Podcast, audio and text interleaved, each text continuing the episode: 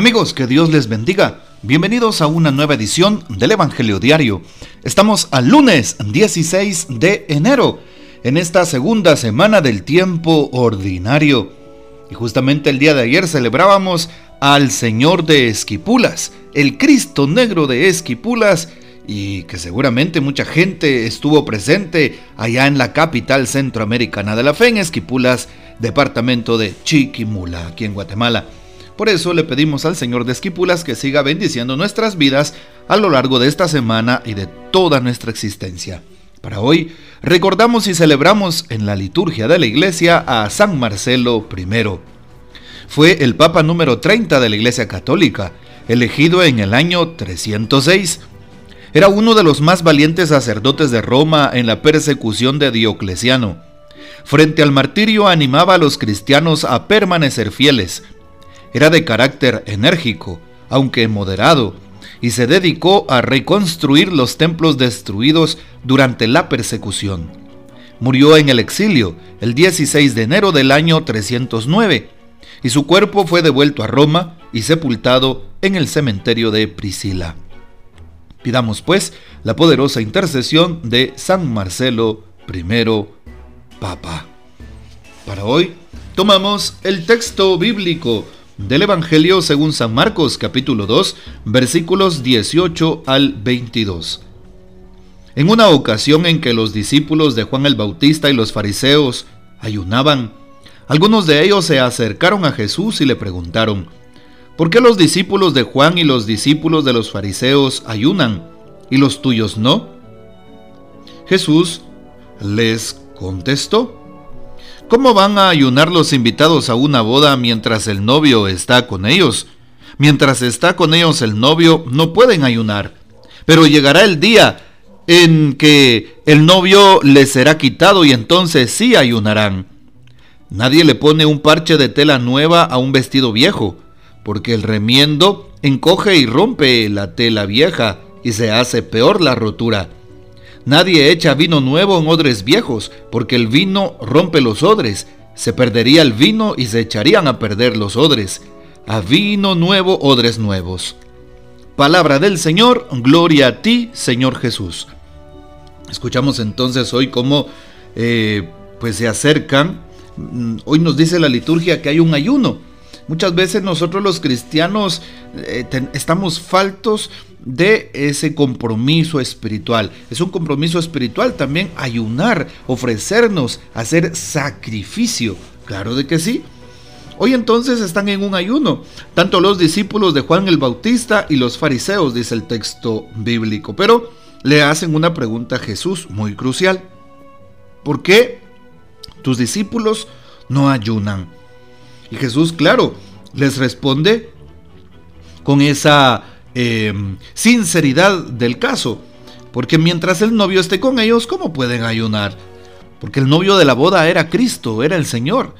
Y evidentemente, si Jesús decía, muchachos, ayunemos, pues sus apóstoles iban a ayunar. Si Jesús les decía, descansemos, tendrían que descansar. Y sabemos que mientras tengamos al novio, ¿por qué vamos a estar haciendo ayuno? Es lo que hace uno en el tiempo de cuaresma, hacer ayuno. Pero en el tiempo de Pascua, cuando estamos en la alegría de la resurrección, no es necesario hacer el ayuno porque ha pasado el tiempo precisamente de la penitencia. Pero ¿cuántas personas en su vida pues no tienen ese sentido de tener a Dios? Podemos verdaderamente eh, pues no eh, cumplir con estas normas si realmente Dios estuviera o fuera, mejor dicho, el centro de nuestras vidas, estuviera bien presente en nuestro corazón. Cuánta gente vive inmersa en el pecado, apartada de Dios. Cuánta gente vive alejada, así como se oye, ¿verdad? Y por eso es importante eh, saber que el Señor está ahí con nosotros. Eh, vale la pena saber que es, eh, es, es fuerte para el mundo de los judíos, por lo que dice el texto bíblico, eh, el ayuno. Para ellos, para ellos, eh, para los fariseos, los, los también discípulos de Juan, veían como, como con una actitud de flojera a los discípulos del Señor, como una actitud de oposición ante las normas que ellos estaban observando, porque estaban ayunando dos veces por semana, como lo decía la tradición. Y no estaban em, practicando el ayuno, pues los discípulos de Jesús, ¿verdad? Em, llaman la atención porque la idea del ayuno en aquel tiempo era prepararse para la venida del Mesías. Y como el Mesías ya había llegado, por eso Jesús dice, si el novio ya está, ¿por qué tienen que ayunar? Jesús le da otro sentido, ¿verdad? A la, a, la acción. ¿Y qué acción pone Jesús? La acción de ayudar, la acción de amar y la acción de eh, tener misericordia, la acción de perdonar, que vale más que mil ayunos. Por eso eh, esta escena bíblica se da después de, de lo que Jesús hace, por ejemplo, después de que perdona los pecados o elige a un publicano, ¿verdad? Que es Mateo, ¿verdad? Después de estas acciones es que se da esta parábola. Y pues también Jesús cuando pasa por Galilea pasa haciendo el bien, pasa curando enfermos, ayudando a los necesitados. Y tiene sentido cuando nosotros ah, hacemos precisamente esa acción. Claro, evidentemente hasta el día de hoy no es que Jesús descarte el ayuno, no. Jesús dice, ¿cómo pueden ayunar si el novio, mientras el novio está con ellos, no tienen que ayunar? Es decir, Jesús no está descartando hacer ayuno. Jesús nos pide que si tenemos al Señor en nuestro corazón, si nosotros actuamos como el Señor actúa, definitivamente vamos a, tener algo mejor que el ayuno. Si actuamos siempre con misericordia, si actuamos siempre buscando la verdad, si actuamos siempre ayudando al prójimo, si actuamos siempre defendiendo la dignidad humana, promoviendo esos derechos de los, de, los demás, especialmente de los más vulnerables en la sociedad, de los más desfavorecidos, sin duda alguna será muchísimo mejor que cualquier tipo de ayuno que realicemos. San Luis María Griñón de Montefort quien en su tratado de la verdadera devoción a la Virgen María propone la consagración a ella de los 33 días nos dice precisamente que valen, valen más las obras de misericordia que muchas oraciones o muchos ayunos o muchas penitencias que un cristiano pueda realizar. Así como, lo, así como se oye. Por lo tanto, Jesús también está abogando por una actitud distinta.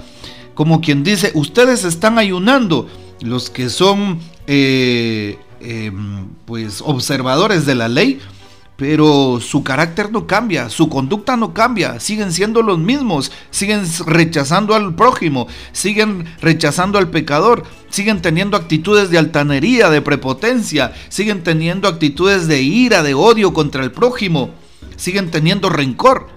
Eso es, en otras palabras, lo que también Jesús implícitamente está manifestando a aquel grupo de hombres. Hoy vale la pena también escuchar lo que nos dice el Papa al respecto del texto que se nos está eh, eh, apoyando en meditación, sobre todo San Marcos de este capítulo 2. Y el Papa titula esta reflexión La verdad testimoniada por la fe es aquella del amor. Y dice el Papa Francisco, la fe para mí fue posible gracias a la comunidad de fe en la que viví y gracias a la cual encontré el acceso a la sabiduría de la Sagrada Escritura, a la vida nueva que como agua brota de Jesús a través de los sacramentos, de la fraternidad con todos y del servicio a los pobres, imagen verdadera del Señor. Sin la iglesia, créame, no habría sido capaz de encontrar a Jesús, mismo siendo consciente de que el inmenso don, que es la fe, se conserva en las frágiles odres de barro de nuestra humanidad. Y es aquí precisamente a partir de esta experiencia personal de fe vivida en iglesia, que me siento cómodo al escuchar sus preguntas y en buscar junto con usted el camino a través del cual podamos, quizá, comenzar a hacer una parte del camino juntos. Esto lo dijo el Papa Francisco en su carta al director del diario La República el 11 de septiembre del año 2013 y justo al respecto del texto que hoy estamos viendo. ¿Qué podríamos decirle al Señor hoy? Señor, hoy me invitas a dejar todo lo viejo, lo desgastado, la rutina, el pecado. Me propones desprenderme del espíritu deteriorado y débil con el que a veces vivo mi fe. Me llamas a más, a estar en pie de lucha, con un amor y un fervor renovado. Dame la gracia, dame la fuerza, Señor, de ser cada día un vaso nuevo, un odre nuevo y tener un corazón nuevo, una actitud nueva que venga del encuentro contigo. Que el Señor nos bendiga, que María Santísima nos guarde y que gocemos de la fiel custodia de San José y la bendición de Dios Todopoderoso, Padre, Hijo y Espíritu Santo, descienda sobre ustedes y permanezca para siempre. Amén. No olvides suscribirte en el canal de YouTube. Invita a tus amigos, conocidos, familiares a que se puedan suscribir y así seamos más los que escuchamos la palabra cada día y los que tratamos de ponerla por obra. Comparte este audio y hasta mañana.